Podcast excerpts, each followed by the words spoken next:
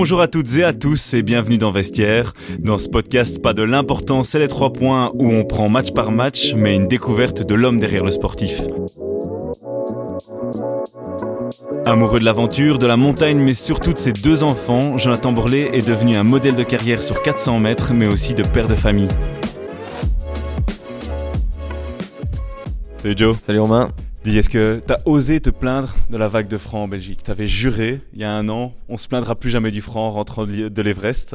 Tu l'as fait ou pas? Non, non, je me suis pas plaint. Mais moi, j'aime bien les saisons bien marquées, donc euh, un hiver bien froid avec de la neige, c'est top. Pour s'entraîner, c'est jouable ces conditions-là ou c'est chaud? Ben, heureusement, on a, on a accès à une salle indoor, donc euh, voilà, j'ai pas à me plaindre. Pour moi, en tout cas, ça s'est bien passé. Mais bon, à mon avis, pour d'autres, euh, c'était plus compliqué tout ce que tu as, vécu il y, a, une grosse année euh, sur, sur l'Everest, ça t'a rendu plus, dur, plus fort?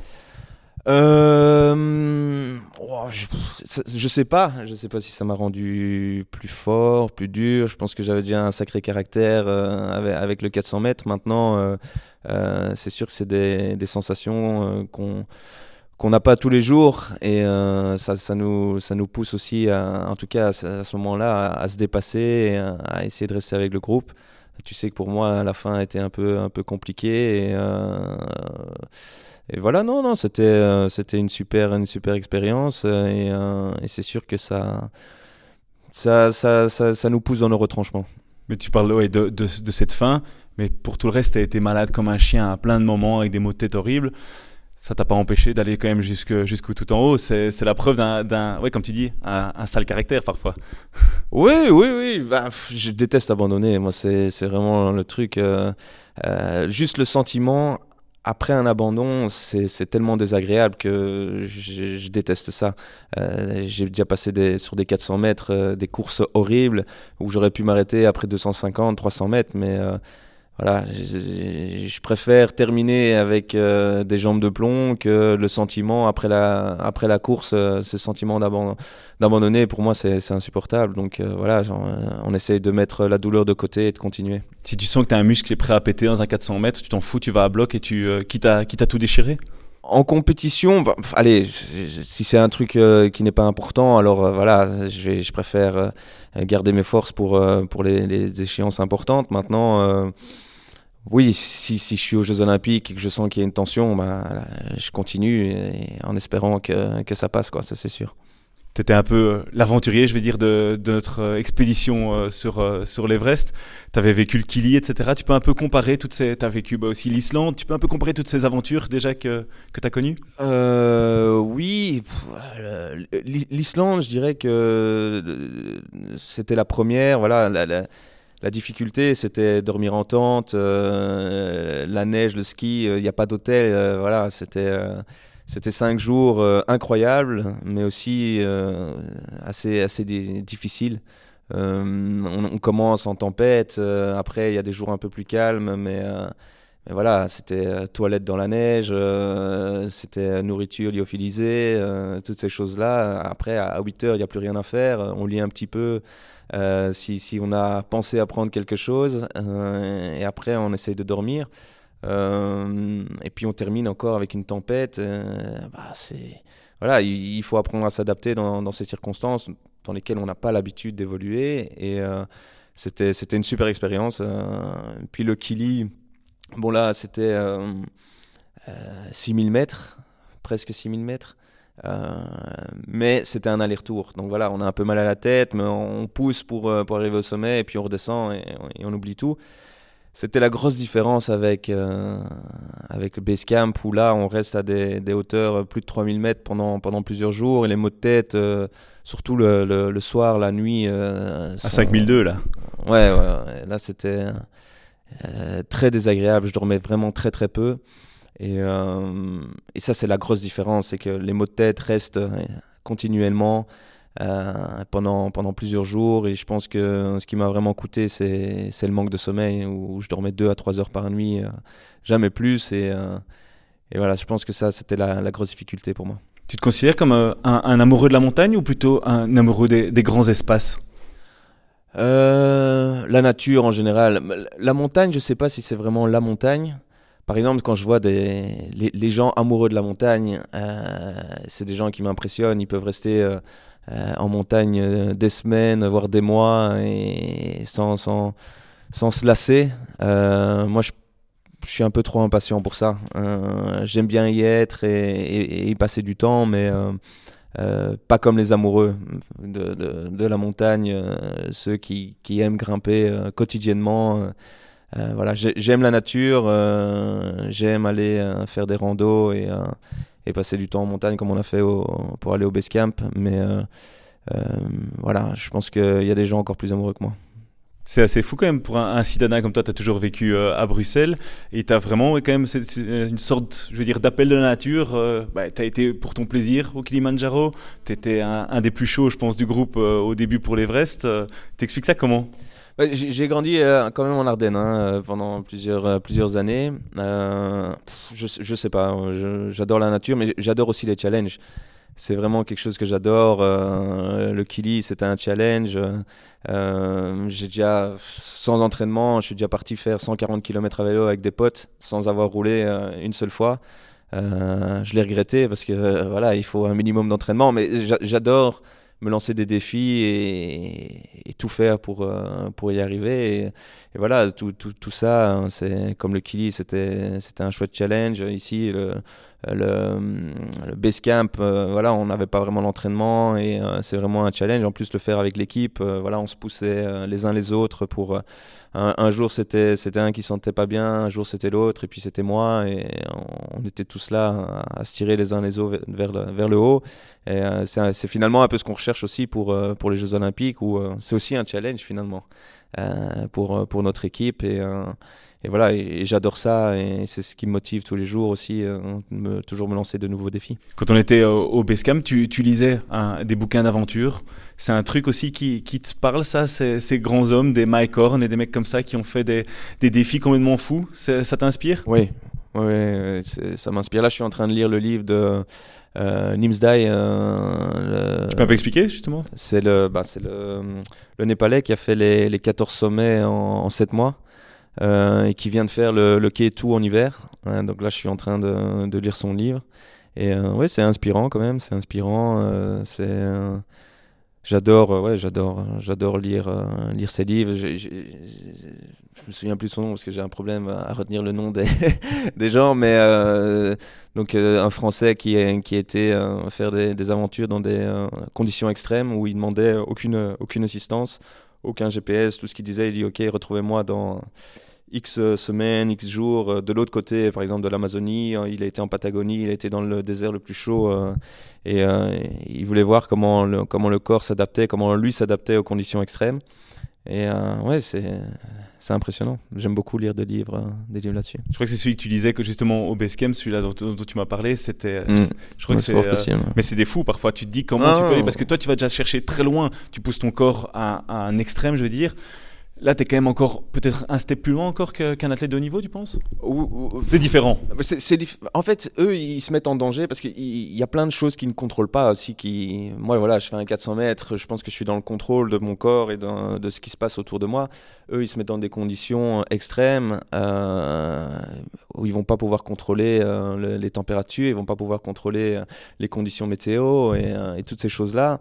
Et c'est ouais, impressionnant de, se mettre dans des. Euh, euh, de, se lancer des défis comme ça et de, de se mettre dans des conditions pareilles. Et, euh, c'est un sentiment que je comprends, mais je ne sais pas si je pourrais le faire une sacrée dose de courage. Hein. Ah ouais, clairement, Du courage, il en faut aussi pour, euh, pour faire la course auto, je pense. Il faut euh, avoir le cœur bien accroché, comme on dit. C'est une de tes autres passions, qui est complètement aux antipodes, je veux dire, de, cette passion pour la nature. Tu l'expliques comment? C'est aussi, c'est quoi? C'est euh, l'adrénaline? L'adrénaline, ouais, clairement. La vitesse, depuis que je suis, depuis que je suis tout petit, enfin, je, suis tombé amoureux du sport auto.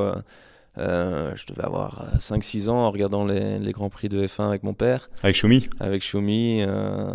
J'ai un vague souvenir de de la mort de Senna aussi. Euh, mais, euh, mais ouais, depuis, depuis lors, j'ai toujours adoré le sport auto et, je suis encore régulièrement la Formule 1 ou les 24 heures du Mans, par exemple.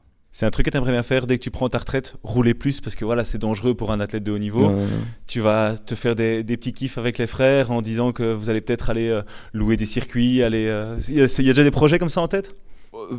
Rien de concret, mais j'adorerais faire ça. Ouais, ouais. Encore une fois, c'est se lancer un défi là-dedans, faire des 24 heures, même amateur, hein, faire des 24 heures auto.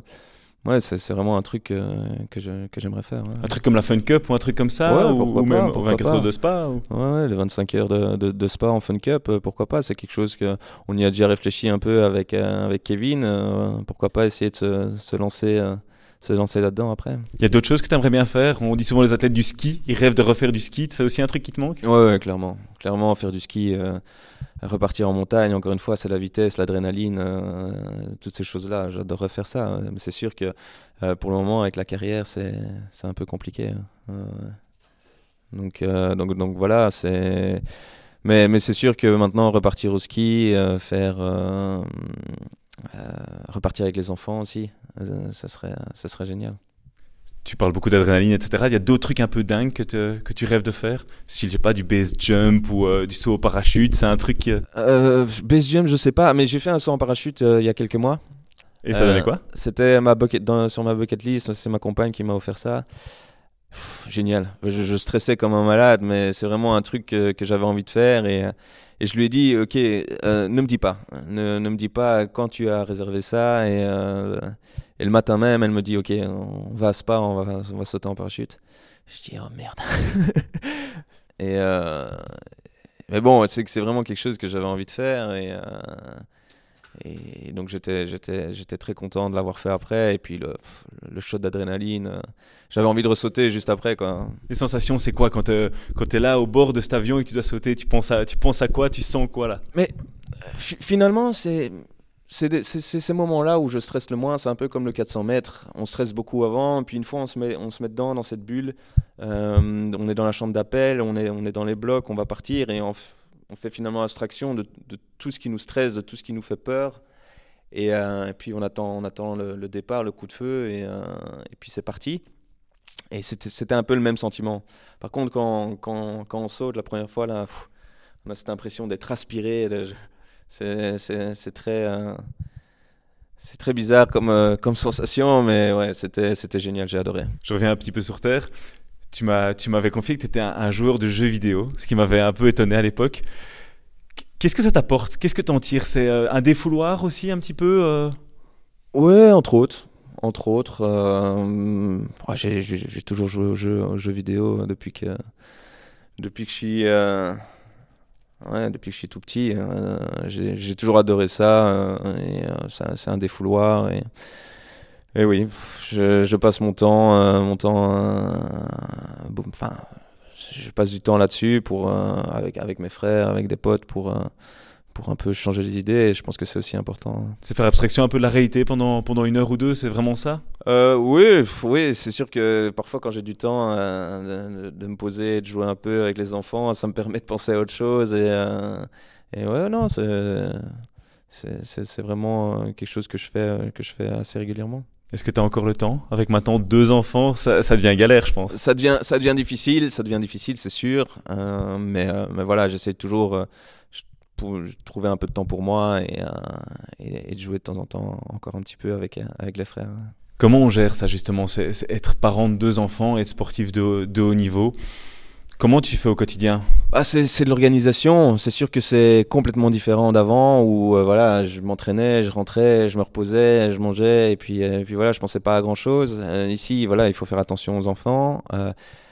C'est finalement beaucoup d'organisation, mais aussi ma compagne qui, qui m'aide énormément pour, pour essayer de mettre le moins de, de, de, stress et, et de, de, pression sur moi et pour essayer de, me laisser pour que je puisse me reposer un maximum. Et elle a tout à fait conscience que, que j'ai besoin d'énormément d'énergie pour, euh, pour l'entraînement. Donc elle m'aide énormément, même si euh, je prends, j'essaie de prendre euh, pas mal sur mes épaules aussi pour l'aider elle, mais, euh, mais elle m'aide énormément, c'est sûr. C'est certainement facile pour un sportif qui a une femme à, la maison, par exemple. Toi, ta, compagne, elle bosse et elle bosse beaucoup même.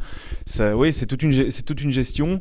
Est-ce que parfois ça t'arrive d'arriver à l'entraînement en disant, wow, là la nuit était horrible, je suis cassé complètement et de devoir t'adapter pour ton entraînement ou t'es pas à ce point-là? oui, j'ai déjà eu des des nuits horribles euh, où j'ai pas beaucoup dormi. Euh, Mais finalement, quand j'arrive à l'entraînement, c'est peut-être un de mes défauts, c'est que j'essaie de faire abstraction de tout ça et de, ok, je suis à 100% à l'entraînement et je me donne à fond. Et c'est vrai que parfois j'aurais dit, ok, j'ai passé une mauvaise nuit, on va y aller un peu mollo, mais voilà, c'est. Esprit compétiteur. Hein. Voilà, je suis compétiteur. En plus, mes frères sont là euh, pour, pour me pousser. Et donc, euh, j'ai vraiment du mal à me dire, ok, aujourd'hui, je vais donner à 90% et, et, on verra bien ce que ça, ce que ça, ce que ça donne. Euh, non, finalement, j'essaie de mettre ça de côté, même si parfois, euh, voilà, la nuit était mauvaise et l'entraînement n'est pas bon, mais euh, sur le moment même, j'y pense pas trop. Et comment tu fais quand, quand tu pars un mois en Afrique du Sud, un mois aux Jeux Olympiques et tout? En tant que père, ça doit être parfois difficile. Tu vas avoir des moments un peu, un, peu, je vais dire, down parce que tu es loin de tes enfants pendant une longue période, ou alors c'est un truc auquel tu es habitué depuis, depuis un moment maintenant? Je l'ai toujours fait, même avant mes enfants. Euh, je partais euh, six semaines, même parfois deux mois euh, sans voir ma compagne. Donc voilà, je dirais que c'est un peu ma routine et c'est sûr que c'est un peu plus compliqué avec les enfants, non seulement parce que je les vois pas, mais aussi parce que je sais que ma compagne est, toute seule avec les enfants et c'est pas simple non plus. Donc c'est pas toujours évident à, à gérer. Maintenant, je pars aussi moins longtemps qu'avant. J'essaie d'être un peu plus présent. Euh, mais voilà, c'est mon job et j'essaie de le faire euh, du mieux possible. Et donc, je sais que euh, partir à l'étranger, c'est essentiel pour, pour pouvoir performer et être à mon meilleur niveau. Donc, voilà, j'essaie de, de, faire la part des choses et, et, de partir et de me donner à, 100% quand, quand je suis, je suis à l'étranger. Ça fait maintenant bientôt 15 ans que, que tu es au top niveau. Comment tu arrives encore à, à, trouver la motivation et l'énergie après, après autant d'années?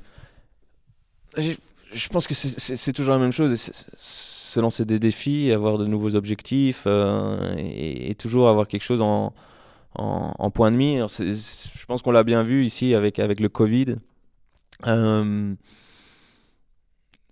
finalement, on, enlève l'objectif principal de la majorité des athlètes et puis d'un coup, euh, boum, les, les, performances chutent, la motivation tombe et et voilà, du jour au lendemain, euh, j'ai perdu une seconde à, l'entraînement sans le vouloir. Euh, je faisais euh, sur des distances un, chrono, et puis une semaine plus tard, on me dit qu'il n'y a plus les jeux. Je, mets la même intensité à l'entraînement, et pourtant les chronos tombent plus. Et c'est là qu'on se rend compte de l'importance d'avoir un objectif à court, à court terme ou à moyen terme.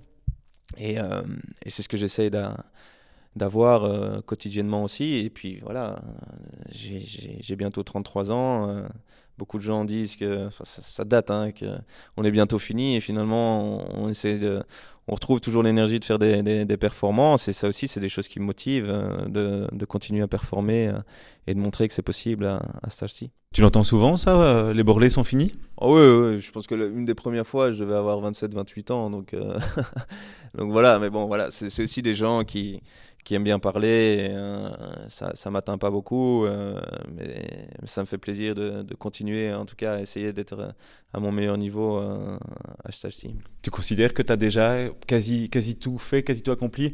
On rappelle quand même, c'est le bronze aux mondiaux, des titres de champion d'Europe à, un an plus finir. Il manque quoi, en fait, pour que tu sois vraiment le, sportif le plus accompli que tu puisses être. Euh, Enfin, moi, j'étais pas je faisais pas partie de l'équipe euh, des championnats du monde, euh, mais moi, je me considère pas comme un comme un sportif accompli dans le sens où j'ai pas je suis pas satisfait. C'est ça aussi je suis, un, éternel insatisfait. J'ai toujours envie de plus et de, de, faire mieux en tout cas pour moi j'ai toujours essayé de progresser euh, quand je suis à l'entraînement, le coach parfois dit euh, Ah, c'est bien, bon entraînement. Mais je dis non, il faut, je dois être meilleur, euh, continuer à progresser et essayer d'être d'être encore plus, plus rapide. Et finalement, mes, résultats, quand j'ai un bon résultat, je passe très vite à autre chose et je me concentre sur le suivant. Et je ne sais pas si c'est un défaut ou pas, mais en tout cas, je suis rarement satisfait de, de mes performances. Je pense que c'est une qualité au long de la carrière, mais ça, ça doit être dur quand on arrive vers la fin, justement. C'est plus ça. Quand tu es jeune, je pense qu'en vouloir toujours plus, c'est naturel. Mais à un moment, quand tu, tu devras stopper avec un, instant T et tu n'auras peut-être pas fait tout ce que tu veux faire. Est-ce que c'est un, truc qui te stresse, ça, de pas avoir accompli tout ce que tu voulais? Euh, Je pense pas, parce que même, même si j'ai toujours envie de faire mieux ou plus, j'ai toujours ce sentiment d'avoir fait les choses au maximum. le jour J et de pas avoir de regrets sur le fait oh, j'aurais dû faire ça ou ça ou ça j'ai toujours donné le maximum et je me suis toujours donné à 100% et donc finalement j'ai pas de regrets à avoir et peut-être que peut-être que j'aurais pu faire mieux dans d'autres circonstances avec euh, euh, de nouvelles techniques que j'ai appris par le par la suite ou euh, mais sur le sur le moment même dans les compétitions je me suis toujours donné à 100% et, et donc j'ai pas de regrets là-dessus donc voilà est-ce que tu penses que les gens se rendent vraiment compte de ce, ce que signifie l'athlétisme en termes de sacrifice parce que c'est énormément de boulot pour quelques secondes de, gloire sur la piste. Euh. Je sais pas. Je me pose pas vraiment la question. Euh, je, je sais pas. Je sais pas. Euh, il faut, faut, poser la question. C'est quand même compliqué parfois pour les gens de comprendre. Tu prends tous les sportifs amateurs qui font leur jogging du dimanche ou qui vont rouler, comme tu disais, à vélo 140 km, où en fait tu t'entraînes pas des masses pour prendre plein d'heures de plaisir en compétition. Vous, c'est ben, une quarantaine de secondes à bloc et combien de mois de travail avant, j'ose même pas les compter. Oui, c'est sûr qu'on n'a pas, on n'a pas droit à l'erreur. Et euh, là, enfin, je dois remercier mon, mon, père et tout notre staff euh, depuis toutes ces années qui nous ont aidés à, toujours euh, être à notre meilleur niveau le, jour J. C'est quelque chose qui est certainement pas simple. Et, et donc, voilà, c'est sûr qu'on n'a pas droit à l'erreur. Et donc, euh, je pense qu'on a, on a souvent été euh, préparé pour être, pour être en forme le, jour J. Et donc, euh, voilà, c'est, sûr qu'on a cette chance. Il y a, plein de sportifs qui, qui, qui, sont très très bons, mais qui sont en forme un peu trop tôt ou un peu trop tard. Et c'est une question de timing et c'est, c'est pas simple, que ce soit sur la piste ou sur la préparation. Tu aurais un jour envisager de faire un, une autre discipline en, athlète, faire du 200, je sais pas, faire du 100 en longueur C'est un truc, que tu y as pensé à un moment de ta carrière ou alors tu t'es... Euh, peut-être pas, pas, pas me concentrer à 100%, mais peut-être faire un peu plus de 200, mais juste pour euh, relâcher un peu la pression et, euh, et, être un peu plus cool à l'entraînement parce que, ouais, c'est c'est pas simple tous les jours. ça fait maintenant quelques années que, que je m'entraîne sur 400. ici, on a une semaine suis, je, je, je, suis vraiment fatigué parce que c'est une semaine de fou et, euh, et on sait qu'on doit passer par là si, si, on veut être performant. Et donc, euh, euh, c'est pour ça qu'aussi, dans, dans, le 400, on me demande tu seras là encore combien de temps? Voilà, moi, moi je pense à cette année, les semaines, les, les, mois qui viennent, ok, je peux, je peux visualiser, mais si on me demande à la fin d'une saison, euh, ok, encore deux ans, je dis bah non, j'arrête là parce que je suis, je suis, mort, euh, j'ai besoin de deux mois pour récupérer. Et c'est seulement après, après ces, ces, quelques semaines de récupération, je dis ok, j'ai envie de repartir et, de me relancer. Euh, bah, je sais que j'ai besoin de ces, ces, semaines-là et puis qu'après tout ira bien. Mais bon, c'est encore que tu es, fort accro à ton sport. Hein. Quand, quand on parle comme ça, c'est clairement. Bah, je pense que tu as pu l'entendre on voit que j'adore les défis et, de me dépasser, c'est quelque chose que, que j'aime bien faire, même si c'est dur. Je trouve que la satisfaction euh, au bout est, beaucoup plus. Euh, euh, voilà, ça, ça, donne un, sentiment de, de, fierté, de réussite qui est.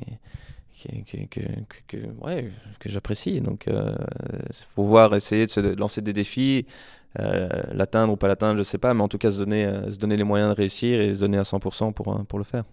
Les plus, le plus beau moment de ta carrière, ce serait quoi? Et, et, le pire aussi? Il y en a eu beaucoup des beaux moments. Ouais, des beaux moments, j'en ai, j'en ai eu beaucoup. j'en ai partagé pas mal avec, avec mes frères et sœurs sur la piste. partir au jeu à, à, 5 avec, mon papa, hein, c'était vraiment un, chouette moment. Euh, partager des, podiums européens et, mondiaux avec mes frères, euh, c'est aussi énorme. Euh, enfin, mes premiers Jeux Olympiques, ça reste un souvenir, un souvenir énorme à Pékin avec le 4x4, même en individuel, ça reste peut-être mes meilleurs, mon meilleur souvenir olympique. Donc j'ai passé plein, plein de bons moments.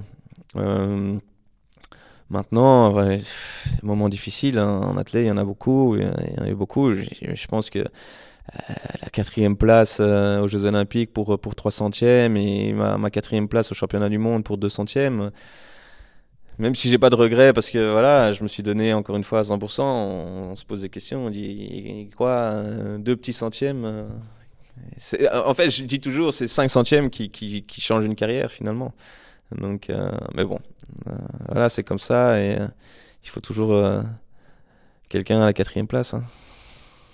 Il y a encore une, chance cet été pour, pour aller choper une troisième, une deuxième une première place. Quatrième Jeux Olympiques, d'ailleurs, pour, pour toi, c'est un, truc, un truc de foot. Il y a, tu as pensé quand tu étais gamin? Je vais faire un, un jour quatre, quatre, fois les Jeux. Est-ce que tu te rends compte déjà maintenant ce que ça veut dire faire quatre fois les Jeux dans une carrière euh, d'athlète olympique? Euh, Je sais qu'il n'y en a pas énormément qui l'ont fait, encore moins sur 400. Il euh, y, a, y, a, un athlète des Bahamas qui en a fait 5, lui, sur 400 mètres.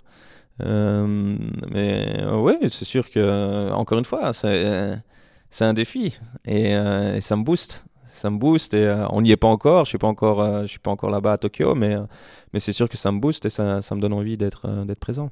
Tu revois le petit le petit Jonathan arriver à Pékin en 2008. Tu, tu, tu l'imagines encore? Tu, tu... Ouais, ouais, moi c'est c'est vraiment des des souvenirs exceptionnels. Je me souviens encore. J'ai pas dormi les deux nuits précédentes. ma... À ce point-là? Ouais, ouais, mais les deux nuits précédentes, ma, ma série, je dormais pas, je dormais pas. C'était vraiment, j'étais stressé comme pas possible. Je suis rentré dans ce village olympique. Et pour moi, c'était énorme. Il y avait tous les meilleurs sportifs du monde. Euh, et j'arrivais pas à dormir. J'étais tellement excité avec le stress et tout ça. Et, je dormais pas. Et j'ai demandé euh, au médecin, dit aidez-moi à dormir parce que. C'était euh, vraiment. J'ai d'ailleurs une anecdote. C'est euh, donc on donne Kevin qui va demander au médecin il va demander au médecin, ok, euh, qu'est-ce qu'on peut prendre pour, euh, pour essayer de, dormir un petit peu? Et le médecin donne ça et euh, lui donne, lui donne quelque chose. Et, et Kevin me dit pas, il dit, ok, tu prends juste une moitié comme ça avant, avant d'aller dormir. Et, puis, puis ça ira. Et donc, il, me donne la moitié, enfin, il me donne toute une, je, prends la moitié et j'arrive pas à dormir je prends l'autre moitié. je prends l'autre moitié, mais il faut savoir que la série du 400 mètres, euh, elle était à 9h, 9h du matin, donc on devait se lever vers 5h, 5h30, euh, aller trottiner, vraiment se mettre en jambe, aller déjeuner et tout ça, et euh, 2h30, je dors pas. Et je dis, j'en ai marre, je prends la deuxième. Euh, donc deux pilules complètes. Non, non, non, non. Ah, deuxième moitié. Je disais juste prendre la moitié parce que surtout, j'en ai, j'avais jamais rien pris, donc je prends juste la moitié. je dors pas, je prends la deuxième moitié. Euh, et, puis je dis ça à Kevin le matin en, se levant à 5h du matin et il me regarde comme ça. Et il n'ose pas me dire, parce que le médecin lui dit prends pas, prends pas tout un. Et il n'ose pas me dire, il dit oh putain le con. et donc euh, il, il, me dit rien, mais il se sent pas bien. Il dit putain j'aurais dû lui dire quoi. Et, euh, et, finalement, ça s'est bien passé. Euh, je me, on se qualifie tous les deux pour la demi-finale. Et après la course, il dit Putain, tu m'as fait peur. Surtout que je prends la deuxième moitié à 2h30 avant de me réveiller. Donc, et pour le même prix, s'il te le dit, tu as peut-être un coup psychologique. et tu, tu te donc il a hein. bien fait de pas me le dire. Mais et allez, ce village olympique, quand tu arrives comme ça, quand tu es gamin, tu as été voir des stars, tu as été devant les autographes, étais comment? Parce que voilà, maintenant tu es devenu un, habitué, je vais dire. non, rien du tout, rien du tout. Euh, vraiment, j'étais vraiment focus sur la compétition, essayer d'être euh, le plus frais possible, que ce soit pour le 400 ou pour le 4x4. Même si j'ai eu euh, une soirée un peu plus cool où, où j'ai été voir le, basket de l'équipe des États-Unis qui jouait contre, je, je me souviens même plus. Euh, c'est juste une soirée où je suis sorti du village pour aller, euh, euh, pour aller voir un, match de basket. Sinon, vraiment, j'étais déjà, déjà à cette époque focus sur la compétition. Ouais, mais c'est même difficile hein, quand je vois comment ça vit. Nous, on n'a pas accès, on a accès juste devant, mais quand tu vois déjà ça grouille de monde, c'est bruyant à souhait. Pour un athlète, ça va être très difficile, je pense, pour de se concentrer vraiment, même si c'est une ambiance sport de haut niveau, bah, il y en a qui rentrent de leur compétition, qui rentrent de soirée à pas d'heure, qui font du boucan. Comment tu arrives à gérer tout ça? Bah, la première fois, c'était difficile parce que c'est aussi une des raisons pour lesquelles j'en mets pas, c'est que euh, les nageurs avaient terminé, donc euh, eux, ils allaient faire la fête, ils rentraient dans le village, euh, ils continuaient à faire du bruit, et donc, donc oui, c'est pas simple, mais voilà, finalement, ça m'a jamais vraiment posé de problème. Euh, en tout cas, dans, au sein de la, délégation belge, euh, il y a énormément de respect entre les athlètes et au sein du building, il n'y a, pas énormément de bruit. On sait que d'autres athlètes sont en compétition, donc euh, il y a énormément de respect. mais voilà, c'est sûr que la première fois, l'excitation était, énorme, mais après, voilà, on prend l'habitude et c'est plus facile de rester calme. Je crois que tu es le seul athlète qui, qui m'a dit j'ai pas dormi avant la compétition. C'est souvent les nuits après la compétition que tu dors pas au village olympique il y a un peu cette réputation de, de belle fête après. T'as as souvenir de, je vais dire, de, beaux souvenirs de sortie après, euh, après les JO Oui, oui, évidemment. Hein, on, lâche la pression, euh, on lâche la pression. Donc, euh, toujours des. Pékin d'ailleurs était, était, mémorable. On a fait une très très chouette soirée après. mais Londres, Londres aussi, c'était c'était top. C'est toujours chouette en plus de tous se retrouver, et de, de, passer un bon moment ensemble, lâcher la pression et, et c'est toujours des chouettes soirées. Je peux te souhaiter quoi pour, pour les, la suite, les semaines à venir, le mois à venir, les années à venir? Euh, Ici, euh, ouais, pas de blessures et, euh, et, des beaux Jeux Olympiques et puis plus de Covid. Hein. Ça tu souhaites à toute la planète plutôt. voilà, pour toute la planète. Je pense que tout le monde, tout le monde se sentira mieux dans ce cas-là. Dernière chose, on demande ça à tout le monde. Tu te mets combien pour, pour ton interview Toi personnellement? Moi je suis difficile avec moi, donc allez, un 6. Ah, t'es dur, il y en a qui se mettent 7, 8, 9. Euh, mais sur combien déjà? Sur 10 Sur 10, ouais, un, 6. Hein.